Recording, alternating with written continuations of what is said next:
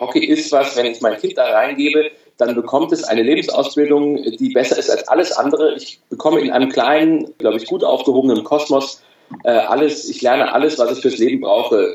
Das ist die Stimme von Philipp Krone, ehemaliger deutscher Hockey-Rekordnationalspieler, mit dem ich vor kurzem ein Gespräch über die Schönheit und die Faszination seiner Sportart führen konnte. Ich wünsche dir viel Spaß beim Zuhören und in dieser seltsamen Corona-Zeit natürlich auch viel Gesundheit und ein gutes Durchhaltevermögen, wo immer du dich auch gerade aufhalten magst. Die Sportfamilie. Dein Podcast zu hörenswerten Themen aus der Welt des Sports. Philipp, herzlich willkommen bei der Sportfamilie. Alles klar bei dir? Ja, sehr. Ich würde sagen, bevor wir richtig ins Thema einsteigen, ich äh, wollte ja mit dir heute über das Thema Hockey im Generellen sprechen. Du hast ja auch dazu ein Buch geschrieben. Vielleicht magst du dich mal ganz kurz vorstellen, wer du bist und was du, was du machst. Ich, wenn ich quasi, ich, habe relativ viele Sachen auch schon gemacht. Ich bin jetzt fast 43. Ich werde es aber dann so ein bisschen, so wie du es formulierst, auch äh, ins Hockeyspielen drehen. Ich ähm, bin in Köln geboren, habe äh, zwei jüngere Brüder und habe da das Hockeyspielen angefangen, weil eine Nachbarstochter äh, das gemacht hat und meine Mutter, die Psychologin ist, gesagt hat, oh, das Kind ist vielleicht ein bisschen hyperaktiv ähm, und das muss mal Sport machen. Das war dann um die Ecke. Habe das dann äh, da mit sechs Jahren angefangen und dann sind wir, meine Eltern beruflich nach München umgezogen und da habe ich dann, also ich habe erst in Leverkusen gespielt beim RTRC und dann bei Rot-Weiß München und ähm, das dann jetzt bis, äh, ja, bis vor zehn Jahren oder so lange halt so um die 30, wie man das dann so macht im Verein. Und ansonsten habe ich Biologie studiert.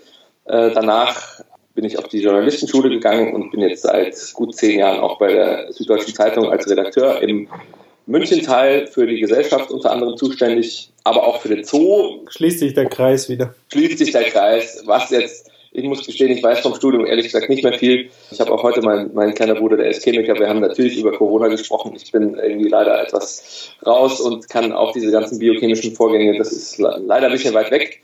Aber der Benne weiß es zum Glück noch. Und ansonsten habe ich, mache ich Musik, Schlagzeug äh, habe ich gelernt und bin in zwei Bands. Und ja, also habe immer mal auch kleinere Projekte, wie zum Beispiel auch dieses Hockeybuch, was ich dann mal geschrieben habe. Das ist eigentlich im Wesentlichen und bin jetzt seit äh, knapp zehn Monaten auch Papa und habe einen Sohn, den Jonathan, mit meiner Frau Sarah, die auch mal Hockey gespielt hat in Hamburg. Sie kommt aus Hamburg, also zufällig ist das jetzt auch wieder eine Hockeyfamilie geworden.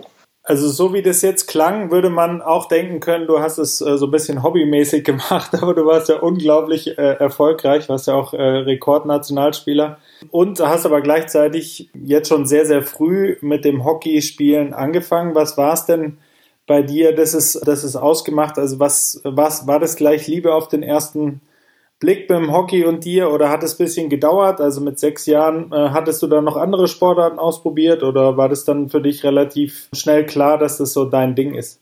Ich muss gestehen, also ich war die wirklich die ursprüngliche Motivation so mit sechs Jahren, das kann ich jetzt, ähm, wenn ich ehrlich bin, nicht mehr so wirklich äh, klar zuordnen. Also es war so, dass ich natürlich mit meinen Brüdern und mit Freunden auf den Parks irgendwie gekickt habe, wie jedes, wie jeder Junge oder wie jedes Kind. Aber es war eben dann so, dass ich dann mal mitgegangen bin mit der Nachbarstochter, die war schon ein paar Jahre älter, die hat mich da mitgenommen und zum Hockey und ich weiß es gar nicht mehr genau. Also ich, ich bin schon ziemlich ehrgeizig, was manchmal, und meine Brüder leiden da auch sicher drunter, oder ich vor allem selber auch, manchmal irgendwie, wenn man irgendwie, wenn wir jetzt in einem äh, Whisky-Pub in Schottland sitzen und Dart spielen und ich kann nicht verlieren, dann ist das blöd.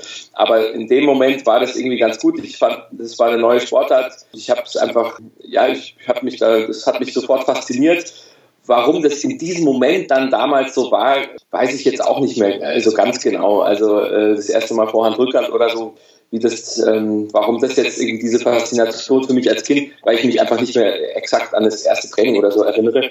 Relativ schnell ist es dann aber eben schon so dieses äh, körperliche Koordination, Augen-Hand, wie man so schön sagt, mit diesem kleinen Ball und Schläger und, und dann einfach auch das Taktische und und sehr schnell aber auch ähm, diese Gruppendynamik oder diese Gruppenatmosphäre, die halt da bei Hockeyvereinen schon immer herrschte und auch heute noch herrscht, dass man sich da irgendwie ganz wohl fühlt, mhm. dass die Leute in den allermeisten Fällen sehr nett sind und, und man sich da irgendwie dann gerne auch dort ist. Und das war dann auch noch nicht weit weg von zu Hause. Also da war ich dann einfach gerne und bin hingeradelt. Jetzt hast du ja gerade schon deinen Sohn erwähnt. Ich habe ja selber auch zwei Kinder äh, mhm. und bin da so in der Überlegung immer natürlich, was man denen sportlich mit auf den Weg gibt. Ich habe dir ja schon im Vorgespräch erzählt, dass ich auch schon mit Hockey angefangen hatte, damals im MSC München. Was würde es denn aus deiner Sicht äh, sein, was man den Kindern mit auf den Weg geben kann, dass man sagt, so auch für Eltern jetzt, die sich angesprochen fühlen, warum ähm, ist es cool, mit dem Hockey auch anzufangen? Also zunächst, glaube ich, eine Sache muss man sehr schnell ausschließen. Wenn man sich mit Sportarten gar nicht beschäftigt, dann kann man schnell glauben, dass Hockey sehr gefährlich ist, weil es natürlich einen kleinen harten Plastikball gibt und einen Holz- oder Plastikschläger. Das ist aber eigentlich überhaupt nicht der Fall. Also es gibt Statistiken und, und äh, Berechnungen. Also die Verletzungshäufigkeit, egal was, ist beim Hockey deutlich geringer als zum Beispiel beim Fußball oder so. Das liegt mhm. vor allem daran, dass man halt, dass es einfach ein, so ein Foul nicht gibt. Also es gibt also ein körperliches Foul, da bist du sofort mit Rot vom Platz und so. Also das ist mal so das, das, das die Grundvoraussetzung, dass das ähm, obwohl es irgendwie Gegenstände dabei sind, die vielleicht, wenn man sich irgendwie als Laie vorstellt, gefährlich sein können, gibt es kaum Verletzungen. Also natürlich, es gibt alles Muskelverletzungen, man knickt um, man kriegt auch mal einen Ball ab, aber das ist so statistisch sehr, sehr gering. Und das Spannende ist, finde ich, dass, dass ähm, in dieser Sportart eigentlich alles vereint ist. Also man hat natürlich eine Gruppendynamik. Also es ist, man kann äh, immer auch, also es ist ja auch gut, wenn Kinder überhaupt Sport machen, aber aus meiner Sicht ist es natürlich dann erst recht gut, wenn man einen Mannschaftssport macht, weil man zum sportlichen, körperlichen Betätigung, irgendwie taktische Schulung und, und, und Koordinationslernen, dann aber auch zusätzlich noch dieses, diese, dieses sich bewegen in einer Mannschaft. Ich passe den Ball zum Mitspieler, der schießt das Ding ins Tor und ich freue mich genauso oder also das, da sind psychologische Aspekte drin, die, die so wertvoll sind. Ich bin ja unter anderem auch jetzt bei meinem Verein bei Rot-Weiß München ähm, noch aktiv als Funktionär und wenn ich mhm. da mit Eltern spreche, dann sage ich, und davon bin ich total überzeugt, dass das Hockey also es gibt auch andere Sportarten, die sowas leisten, aber Hockey ist was, wenn ich mein Kind da reingebe, dann bekommt es eine Lebensausbildung, die besser ist als alles andere. Ich bekomme in einem kleinen, glaube ich, gut aufgehobenen Kosmos äh, alles, ich lerne alles, was ich fürs Leben brauche. Äh, Sieg, Niederlagen, äh, eben Gruppendynamik erleben, äh, Egoismus im richtigen Moment und äh, Altruismus auch im richtigen Moment, all das. Also wenn ich heute nochmal, wenn ich sage, ich habe studiert, ich bin zur Schule gegangen, ich habe viele Sachen gemacht, ich, wenn ich nur eins wählen dürfte, dann würde ich immer den Hockeysport wählen, mhm. der, äh, der mir auch jetzt für, für den Beruf einfach ich bin, also du bist einfach hinterher ein sozialer Mensch. Vielleicht warst du es vorher schon, aber es gibt sicher viele, ähm, wenn du, man hat vielleicht auch keine Geschwister, dann ist natürlich Mannschaftssport erst recht gut. Und das ist also dieses, diese Summe aus all den Sachen, ist beim Hockey halt äh, toll. Und dann muss man schon auch sagen, könnte man sagen, ja gut, Hockey ist ein bisschen teuer, da kostet ein Schläger irgendwie 100 Euro und man muss da erst mal die Grundausrüstung kaufen, dann äh, kaufe ich mir lieber ein paar Schienbeinschoner und gehe zum Fußball. Aber äh, das soziale Gefüge in einem Hockeyverein ist schon noch, noch anders. Also du wirst beim Hockey nicht das erleben, was äh, auch immer in den Zeitungen steht, dass irgendwie schon bei Jugendmannschaften da Eltern auf sich aufeinander losgehen, dass wüste Schimpfworte, also das ist schon ein soziales Umfeld, das, das vorbildlich ist und wo man einfach noch ein gutes, ich sag noch irgendwie, ich hoffe, das bleibt so, ein gutes Miteinander pflegt. Und das hat dann nichts mit elitär oder privilegiert zu tun, sondern es ist halt einfach äh, die Struktur beim Hockeysport. Also ich glaube, du hast den Reiz des Hockeysports perfekt zusammengefasst und ähm, weil du teuer gesagt hattest, also für den Schläger jetzt in deinem Beispiel, das ist ja auch immer relativ. Ich, wie gesagt, beim MSC bin dann vom Hockey zum Tennis übergegangen, also da mit 100 Euro äh, kommt man auch nicht so weit. Wobei man für einen Anfängerschläger, glaube ich, niemals 100 Euro zahlt. Also wenn jetzt mein äh, Kind irgendwie laufen kann und den ersten Schläger kriegt, das ist dann ein kleiner Schläger, ich glaube, das kostet dann irgendwie 30 Euro. Also, also das ist, äh, auf lange Sicht, aber das ist natürlich, spielt ja vieles eine Rolle. Mein ehemaliger Mitspieler äh, und jetzt auch mit Vorstandskollege im Verein Nils Kowalczyk, der war früher Nationaltorwart, der hat einen, einen, eine Plattform gegründet, Tinongo, wo er quasi alle Sportarten, wo er quasi genau sagt, ähm, die Zielgruppe ist Eltern, die überlegen, welche Sportart ist gut für mein Kind. Und da geht es genau immer wieder äh, um, um, genau diese Themen. Also ist Boxen gefährlich, ist Ringen gut, ist, macht mein äh, macht Tennis mein Kind zum äh, Einzelgänger? Solche Fragen haben ja viele, vor allem auch Eltern, das merke ich auch selber in, in der Vereinsarbeit. Eltern, die selber nie Sport gemacht haben, tun mhm. sich ist ja natürlich ein bisschen nachvollziehbar, öfter schwer, schwerer als Eltern, die selber Sport gemacht haben, im besten Fall sogar Hockey gespielt haben. Das ist ja, ja. irgendwo naheliegend, genau. Total interessant, was du sagst, auch mit dieser Plattform. Das werde ich mir auf jeden Fall ähm, noch näher anschauen. Aber das, was du gesagt hast über den sozialen Charakter oder wie das überhaupt den Charakter formt, auch Teil einer Hockeymannschaft sein, äh, zu sein, das kann ich nur bestätigen. Wie gesagt, auch aus der eigenen Erfahrung, aber auch alle Hockeyspieler, die ich in meinem Leben kennengelernt habe, und es waren nicht wenige, eben durch diese Schnittstelle zum MSC und zu der Hockeyszene, waren wirklich ähm, ausgeglichene, coole Jungs und Mädels. Also irgendwas ist da, ist da auf jeden Fall dran. also ich will aber nicht, es gibt auch beim Hockey Idioten und Arschlöcher ja. und Leute, links sind. Ne? Also ich glaube, der Prozentsatz von äh, Idioten genau. ist in jeder Sportart äh, relativ ähnlich. Ähm, äh, genau. Beim Fußball sind es halt dann nur mehr in der, in der Menge, weil es einfach viel mehr Leute spielen. Insofern ich wollte nur sicher gehen, also ich will jetzt nicht dieses, ja. diese Sportart über andere stellen oder äh, es, ist, es ist ganz toll und ich werde das Möglichste tun, dass mein Kind hinterher am Ende sagt, wenn er irgendwie sich entscheiden kann, oh, das möchte ich ausprobieren. Äh, aber es ist jetzt nicht irgendwie, ähm, dass die Hockeyspieler besser sind, sondern Nein, das ist auch nicht so rüber. Es gibt aber halt äußere Rahmenbedingungen, die finde ich schon eigentlich eine ideale Voraussetzung bieten, wenn ich mal, wenn ich als Eltern sage, mein Kind soll sich bewegen, draußen sein, soziales Kompetenzen äh, sich erwerben ja. äh, und vielleicht, also all das, was ich auch schon aufgezählt habe. Da gibt es in meinen Augen nichts Besseres als Hockey. Jetzt ist es ja bei dir nicht nur bei dem, ja, bei der Liebe zum Hockeysport ähm, geblieben, sag ich mal, was jetzt den Breitensport angeht, sondern du bist ja auf das absolute, auf das Beste, auf das höchste Niveau gekommen in deinem Hockeyleben. Wie war denn der, der Übergang? Also du bist wahrscheinlich durch alle Jugend, äh, Jugendmannschaften dann gegangen vom, äh, vom Rot-Weiß München. Wie, wann hast du denn selber vielleicht auch gemerkt, ey, da geht ja irgendwie mehr? Oder wie war das dann auch vom Trainingsumfang? Kannst du das ungefähr beschreiben noch oder dich erinnern?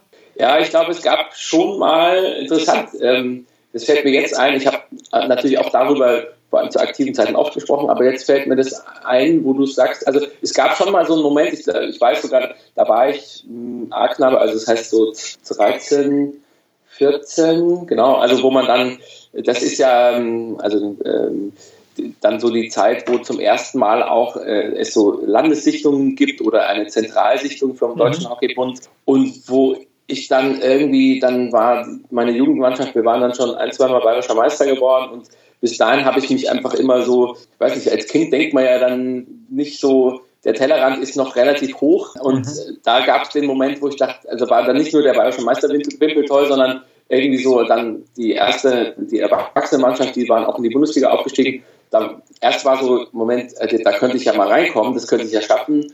Und dann war so, ah, okay, also wenn ich jetzt zu so einer Sichtung, vielleicht könnte ich ja sogar mal, also vielleicht schaffe ich ja da mal irgendwie das da mit, mitzumachen und so. Das war schon so ein Moment, aber es, ich, es war schon auch noch sehr ehrfürchtig ähm, davor. Also wenn mir da jemand gesagt hätte, du machst mal so viele Länderspiele in der Zeit wie sonst keiner, äh, das hätte ich sicher nicht irgendwie glauben können. Aber da kommt natürlich dann wieder der Ehrgeiz. Ja. ja ich glaube, das ist schon das gemeinsame Merkmal von Leuten, die es dann auch in die Spitze ihrer Sportart schaffen, dass da einfach dieser, dieser Ehrgeiz, das hört man ja immer wieder dann einfach äh, bei jeder bei jeder Spielform. Ich habe mal von Andy Murray gehört, wo er äh, gerade Wimbledon gewonnen hatte und dann einen Tag später mit seinem Bruder irgendwie bei seiner bei seiner Mutter zu Hause war, haben die Tischtennis gespielt und da ging es um Leben oder Tod. Ja? Also ähm, wo du sagst, der hat das größte Tennisturnier einen Tag vorher gewonnen und spielt Tischtennis gegen seinen Bruder am nächsten Tag und es geht um alles. Also das kann man wahrscheinlich auch nicht einfach ausstellen oder das hat man oder das hat man nicht. Also da glaube ich schon. Ich glaube, dass es unterschiedlich ist. Also es gibt verschiedene, also man braucht immer 100 Prozent, um Nationalspieler zu werden jetzt beim Hockey. Äh, wenn du es gibt aber zum Beispiel, ich habe jetzt in der Nationalmannschaft bei den Damen ist ein Co-Trainer auch Florian Keller aus dieser berühmten Keller-Dynastie. Das ist, würde ich sagen, ein Beispiel, der hat unglaublich viel Talent. Der hat würde ich sagen, zu 60, 70 Prozent hatte, hatte der Talent, Ballgefühl, auch intuitive, richtige Entscheidungen. Das habe ich alles, glaube ich, viel, viel weniger gehabt. Da hätte ich gesagt 30 Prozent. Und ich habe das durch unglaublichen Ehrgeiz und unglaubliche Umfänge und schon auch irgendwann so eine, ein klares Ziel vor Augen ausgeglichen und bin auf 100 gekommen und habe es dann geschafft, in der Nationalmannschaft zu spielen. Und beim Flori ist es, glaube ich, eher andersrum. Der, also es gibt, es gibt einfach auch Talente, wenn sie einfach irre Talente sind, dann schaffen es auch die in der Nationalmannschaft, äh, du hattest vorhin auch im Vorgespräch Max Weinhold genannt, das ist ein unglaubliches Balltalent und ich weiß zu meiner Zeit, der kam er, nachdem ich aufgehört hatte, ging, kam er dann ins Tor und ist zweimal Olympiasieger geworden und das war jemand, der hätte auch an diesem Talent scheitern können. Du musst halt dann noch eine Grunddisziplin ähm, mitbringen, dass man trotzdem sagt, ich, ich muss trotzdem auch fit sein. Auch ein Talent muss fit sein, sonst, also das ist halt die Basis. Mhm, sonst ja. kommt der untalentierte ähm, Gegenspieler und nimmt dir halt immer den Ball weg, egal wie gut du damit umgehen kannst. Jetzt ist seitdem einiges passiert. Wie gesagt, du hattest riesige Erfolge mit der Nationalmannschaft und ähm, auch im Verein. Was ist es denn, was du am meisten aus dieser aktiven Zeit vermisst? Also du hast ja jetzt ein relativ anderes Leben, sag ich mal. Zwar immer noch diese Schnittstelle zum Hockeysport, was ja auch toll ist, dass du dir das bewahrt hast. Aber gibt es was, wo du sagst, das, das vermisse ich unglaublich? Also, so, ich vermisse manche Dinge schon ein bisschen, aber es, ist, es gibt nicht den Moment, wo ich sage, oh, das gerade wenn ich jetzt zum Beispiel mit einer aktuellen Nationalmannschaft auch irgendwie auf einer, bei einem Turnier bin, oh, jetzt würde ich gerne nochmal auf dem Platz stehen. Weil das habe ich, und da bin ich ehrlich gesagt auch froh drüber, ich bin, ich bin ähm, glücklich, dass ich das mal erlebt habe, aber das waren auch immer Stresssituationen und das will ich nicht wie dann hinterher schön malen. Also es war, ich war, war auch immer unter Druck und ich wusste auch, unter Druck bin ich gut, aber das hat mir jedes Endspiel, jedes wichtige Spiel hat mich gestresst. Insofern bin ich froh, dass ich das jetzt nicht mehr habe. Da gibt es auch ganz andere Typen, die dann ganz, ganz locker werden auf einmal und so. Und aber natürlich, manche Dinge sind schon, ich vermisse zum Beispiel schon, dass man einfach dann sagt, jetzt ist, also jetzt kommt es einfach darauf an, jetzt wird gespielt und jetzt wird, muss man quasi seine Leistung äh, wie man so schön äh, in der ähm, Phrasenschweinsprache sagt, äh, auf den Platz bringen und so abrufen und so. Das ist aber schon was, was ich, was ich toll finde und ich habe es dann gemerkt, in meinem Beruf gibt es auch selten mal so Momente, dann bin ich auf einem Termin und muss das aktuell aufschreiben. Das heißt, ich habe auch quasi so ein, so ein sagen wir mal, 70 äh, Minuten oder 60 Minuten sind es jetzt, dauert das Spiel beim Hockey. Und wenn ich dann weiß, okay, jetzt äh, habe ich noch 60 Minuten bis zum Andruck, dann ist es so eine ähnliche Situation, wo ich, okay, das ist jetzt einfach geil und dann, da, da ist das Ziel, das ist ein zeitliches Ziel, da habe ich entweder mehr Tore als der Gegner geschossen oder ich habe den Text fertig und der ist gut geworden und hat keine Fehler. Das mhm. ist was, was ich schon ein bisschen vermisse, ja. Mich würde noch interessieren, wie du das ganze Standing von Hockey in Deutschland momentan bewertest. Also man hat ja damals dann auch gehört, dass sich auch der Fußball da, weißt du, in der Klinsmann-Ära oder auch durch Bernhard Peters dann ähm, da auch was ein Stück weit vom Hockey auch abgeschaut hat. Aber natürlich sind die Strukturen ganz andere. Du hast ja einen sehr guten Blick, sage ich mal, einen gesamt, äh, gesamtheitlichen Blick von deiner Spielerzeit jetzt als Funktionär oder im Verein. Wo steht der deutsche Hockeysport und was muss aus deiner Sicht dringend äh, verbessert werden und wie zufrieden bist du mit der Gesamtlage? Ich glaube, dass sich der Hockeysport ähm, schon positiv, also der deutsche Hockeysport positiv entwickelt hat. Das hat zum einen mit medialen Veränderungen zu tun, dass jetzt eben Bundesliga-Mannschaften auch ihre Spiele einfach streamen können. Das, es ist möglich, heute mhm. Hockey zu gucken, wenn ich das möchte, was vor zehn Jahren nicht möglich war. Und das ähm, eben dann, äh, wenn, wenn ich das nicht äh, konsumieren kann, so ist halt die Gesellschaft heute, dann existiert es nicht. Und das, das ist aber eine positive Entwicklung. Also du kannst es cool äh, gucken, dass auf der Zone äh, Hockey ein Button ist zwischen all den anderen äh, Sportarten. Das ist toll. Ja. Ähm, also insofern sich da einiges und ich habe jetzt auch, ich habe irgendwie irgendeine Statistik, Ballsportarten, deutsche Ballsportarten, die sich qualifiziert haben. Ich glaube, Hockey ist die einzige Sportart, wo Männer und Frauen sich qualifiziert haben. Das ist natürlich eigentlich blöd für Deutschland, ja. aber darum in dem Blöden auch wieder gut fürs Hockey, dass du sagst, okay, die sind beide wieder dabei, die sind beide auch in der Lage, eine Medaille zu gewinnen, wenn es gut läuft und vielleicht sogar, wenn es normal läuft. Also ähm, das, ist, das ist eine gute Entwicklung. Die, und außerdem gibt es noch den Aspekt, dass auch der Hockeysport sich professionalisiert hat. Ich kann mich erinnern zu meiner Nationalmannschaftszeit, das war, da gab es noch nicht viel Geld und da gab es vor allem Sporthilfe und da haben wir alle gesagt, Mensch, das wäre aber mal toll, wenn es irgendwie auch Gehälter und wie auch immer. Das ist jetzt der Fall. Also ein Nationalspieler verdient jetzt einige tausend Euro, je nachdem, wo er spielt und wie lange und was auch immer, mhm. äh, wie gut er ist. Das gab es früher nicht. Das ist auch, eine, finde ich, eine gute Entwicklung. Da gibt es natürlich wieder Nachteile, die damit einhergehen, dass du auch Mannschaftsgefüge und sowas, wenn der eine 5000 kriegt und der andere 50, das ja. gibt es dann in Bundesliga-Vereinen. Das gehört dann aber auch dazu. Grundsätzlich ist es aber so, dass das deutsche Hockey, ähm, ähm, gerade bei den Männern jetzt, hat man auch die letzten Jahre gesehen, aufpassen muss, dass man nicht Professioneller werden wir, aber die anderen Nationen werden zurzeit etwas schneller professioneller als wir. Und das ist eine Gefahr. Also ich, wenn bei den Damen, oder gut, Damen ist ja dann der Hockeybegriff, also bei den Frauen würde der Journalist sagen, ist jetzt, sind die Deutschen, glaube ich, wirklich in dem Kreis der Favoriten auf eine Medaille. Und das war nicht immer so. Und bei den Männern aber ist es ja derzeit so, also die sind, ich weiß gar nicht, vielleicht ein Siebter oder so, die sind jetzt nicht auf total auf Medaillenkurs weil eben Länder wie Belgien auf einmal super sind und äh, Holland und Australien weiter gut sind und GB nach den Olympischen Spielen von London und davor, die haben ganz viel Geld da investiert. Also das ist ein bisschen eine Gefahr. Da muss man eben auch als Hockeybund gucken, dass man da genauso wie, wie in den letzten Jahrzehnten einfach auf eine clevere Art und Weise versucht, immer vorne dran zu bleiben. Also das Sichtungssystem für, für Talente war immer äh, ganz toll, dass irgendwie auch man hatte ganz tolle Trainertypenweise. Ich meine, dass jemand irgendwie mit Männern und Frauen Goldmedaillen gewinnt, das gibt es in keiner Sportart. Ja. Geht das auch Leute, die dann eben von, von so einem übermächtigen äh, Sportverband äh, aufgesogen werden, Peters und Weise beim Fußball, das merkt, dann sieht man ja schon, also dass da irgendwie viel, das, also sehr innovativ, einfach um es kurz genau. zu machen, war, war Hockey in Deutschland immer und ich glaube, das müssen wir auch bleiben. Immer gucken, wo kann man noch, also war einer der ersten Sportpsychologen da irgendwo dabei und genauso, wo kann man nochmal, wo kann man nochmal, wo kann man noch Dinge irgendwie dazu gewinnen, weil wir sicher nicht die Nation sind, die aus einer Milliarde Spieler die Besten einfach nur rauspflücken muss und dann sind sie, also wie das theoretisch China machen könnte, wenn sie es machen wollten. Ähm, und da muss man halt gucken, dass man irgendwie in seiner Nische weiter einfach ein bisschen vorne dran bleibt, indem man immer wieder eins weiter denkt und dazu in der Lage ist.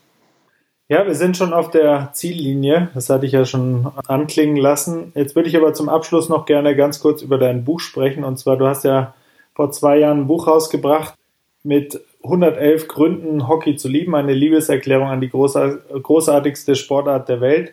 Ein paar Gründe hast du, glaube ich, schon gesagt, äh, die man, die man vielleicht auch vermutet, aber mich würde noch interessieren, kannst du noch ein, zwei Beispiele, sag ich mal, von ein bisschen abgefahrenen Gründen nennen, die Hockey für dich zur tollsten Sportart der Welt machen? Naja, also ich finde schon, dass man das Klischee oder den Ruf, dass die Hockeyspieler gut feiern können, da muss man ein bisschen aufpassen, dass man da also nicht irgendwie ähm, in, auch in so eine Schiene, ja, ja, wir sind halt so die Party-Fraktion. Äh, aber das ist äh, schon auch was, also äh, es gab ja die Geschichte in London mit dem Schiff und dass da was ja. kaputt gegangen ist. Aber es gibt einfach definitiv, und das ist vielleicht, das war nicht so ähm, glorreich, aber das ist halt, das bleibt natürlich hängen, wenn es dann die Bildzeitung groß aufgreift oder was auch immer. Aber es ist schon so, dass, das habe ich bei zweimal Olympia, wo ich dabei war, auch mitbekommen, dass eben die, diese Hockey-Gruppendynamik, äh, selbst in der Nationalmannschaft, selbst in einem olympischen Dorf, so toll ist, dass sich Einzelsportler da total dranhängen mhm. ähm, und, und dass dieses Feiern können letztlich würde natürlich jeder Trainingswissenschaftler und Athletiktrainer und Ernährungsberater sagen, das Feiern ist total kontraproduktiv, aber genau das würde jeder erfahrene Spieler hinterher sagen, stimmt dann doch nicht, weil es ähm, Gruppen sehr zusammenschweißt. Mhm. Und ich kann mich erinnern, vor meinen ersten Olympischen Spielen in Sydney hieß es immer, oh, die Wasserballer sind dabei. Die, das ist echt eine tolle Truppe. Und die, die, die sind einfach auf und neben dem Becken wie irre. Und diesen Ruf hat sich Hockey, glaube ich, auch weiter äh, so etabliert. Und das ist zum Beispiel ein, ein Grund, dass man einfach auch mit beim Hockey gut feiern kann. Ja. Man, dazu gehört aber auch, wenn man professionell ist, dass man weiß, wann das der Fall ist. Also ich war halt mit den Damen letztes Jahr auf einer langen Reise und am letzten und die haben da super professionell gearbeitet. Aber am letzten Abend haben sie schon auch ein paar Ginflaschen auf den Tisch gestellt und das finde ich dann irgendwie sehr richtig und, und auch zielführend, wenn man am Schluss erfolgreich sein will. Äh, vielleicht nicht in dem Moment, weil man dann irgendwie den Körper nochmal ein bisschen kaputter macht, aber dafür äh, wachsen die Köpfe nochmal mehr zusammen. Nee, aber damit kann ich mir auch ganz gut identifizieren mit dem Feiern nach der Arbeit. Das passt ganz gut. Ja, ähm, und zuletzt noch die Frage, vielleicht hast du noch ein paar Medienempfehlungen mit, also kann auch einen größeren Sportbezug haben, aber vielleicht auch den Hockeybezug, wenn man jetzt sagt, man, man möchte sich so ein bisschen mehr über die Sportart informieren, vielleicht auch äh, Dokus, die dir gut gefallen haben. Wie gesagt, jetzt nicht nur auf Hockey gemünzt. Gibt es da was, was dir direkt in den Sinn kommt? Vielleicht auch gute Blogs oder Websites, wo du sagst, das kannst du weiterempfehlen? Ehrlich gesagt, also das Tinongo, äh, das ist ein komischer Name, aber ähm, das finde ich irgendwie sehr gelungen, was mhm. der Nils Kowalczyk da betreibt. Ansonsten Sport, also ich bin da jetzt, ich habe meine Sportart gefunden, ich bin da jetzt nicht so, äh, das ist jetzt nicht mein, äh, meine Kernkompetenz, aber da glaube ich, kann man sich gut informieren, weil es ähm, bei der Tinongo, äh, weil da genau einfach diese Fragen, die sich jeder stellt, ähm, ist es was für mein Kind, was ist äh, schwierig, äh, was kostet es, wo muss ich mich melden und ansonsten ist es, glaube ich, wie, also muss man einfach, man kann sich auf so einer Website oder so oder von irgendjemandem wie mir irgendwie sagen lassen, probier das doch mal oder äh, lies mal das. Ich glaube im Zweifel, man muss einfach zu einem Verein oder zu einer Sportart, man muss da hingehen. Und das muss man irgendwie mal machen. Und dann geht man mit seinem Kind einmal zum Hockey und dann geht man nochmal äh, zum Rudern oder was weiß ich, was, was der gerade irgendwie oder die irgendwo gesehen hat oder von, von einem Klassenkameraden mitbekommen hat. Man muss hingehen, man muss die Atmosphäre spüren und wenn man als erstes zum Hockey geht, dann wird man nichts anderes mehr ausprobieren, weil diese Atmosphäre ist schon einmalig. Und ansonsten einfach hingehen und einfach mal sagen, jetzt, da schauen wir vorbei. Da noch eine ganz kurze Anschlussfrage, Philipp. Ähm, wie schaut es mit dem Thema Bücher aus? Hast du da, muss jetzt gar nicht unbedingt zwingend den Sportbezug haben, aber hast du zwei, drei Buchempfehlungen noch? Da müsste ich jetzt überlegen, was habe ich der äh, Reckinger, der Bundestrainer von den Damen, der hatte bei, den, bei der EM eine kleine Bibliothek äh, dabei mit lauter. Es gibt ein tolles Buch, das beschreibt die All Blacks und deren Erfolgsgeschichte, diese die neuseeländischen Rugby-Mannschaft. Ich habe jetzt den Titel vergessen, aber das fand ich sehr, da habe ich mal reingelesen, das fand ich sehr gut. Die haben auch sehr irgendwie gute Rituale, sehr guten Umgang miteinander. Da ist mir in Erinnerung geblieben, dass man, dass die zum Beispiel, wenn sie irgendwie eine Kabine hinterlassen, dann wird die hinterher perfekt blitzeblank geputzt hinterlassen. Also ich kenne das aus eigener Erfahrung, dass Hockeymannschaften können das nicht gut, aber das fand ich zum Beispiel ganz gut, weil das so ein bisschen auch äh, Disziplin und wofür stehen wir eigentlich äh, auf den Punkt bringt, dass man eben Respekt, ja. den Ort, genau, Respekt auf das ja und das fand ich super. Und das ist ein Buch, was eben diese eine sehr erfolgreiche Zeit von den All Blacks beschreibt und versucht zu erklären und ist auch sehr nah dran, wie, wie, wie das, also wie das entstehen konnte. Natürlich hängt sehr stark auch an den Kapitänen, an dem Trainer und so. Aber das ist sehr gut beschrieben. Ich habe leider, aber das findet man wahrscheinlich, das wenn man das. Das werde ich finden und äh, verlinken. Das ist gar kein Problem. Okay, sehr gut. Sehr gut. Ja, ja dann sage ich vielen herzlichen Dank, Philipp, für das kurzweilige und äh, gute Gespräch und es hat sehr viel Spaß gemacht, sich mit dir zu unterhalten. Vielen Dank, ja, geht mir genauso. Bevor du Stopp drückst, noch ein kurzer Hinweis. Wenn dir die Sportfamilie gefällt, hinterlasse mir doch eine Rezension, zum Beispiel bei Apple Podcasts. Weitere Infos zur Sportfamilie und eine Übersicht aller bisherigen Folgen findest du auch auf www.wissenswelle.com slash podcast. Die Sportfamilie. Dein Podcast zu hörenswerten Themen aus der Welt des Sports. Das ist die Stimme von Philipp Krone, ehemaliger deutscher Hockey-Rekordnationalspieler, mit dem ich vor kurzem ein Gespräch über die Schönheit und die Faszination seiner Sportart führen konnte. Ich wünsche dir viel Spaß beim Zuhören und in dieser seltsamen Corona-Zeit natürlich auch viel Gesundheit und ein gutes Durchhaltevermögen, wo immer du dich auch gerade aufhalten magst.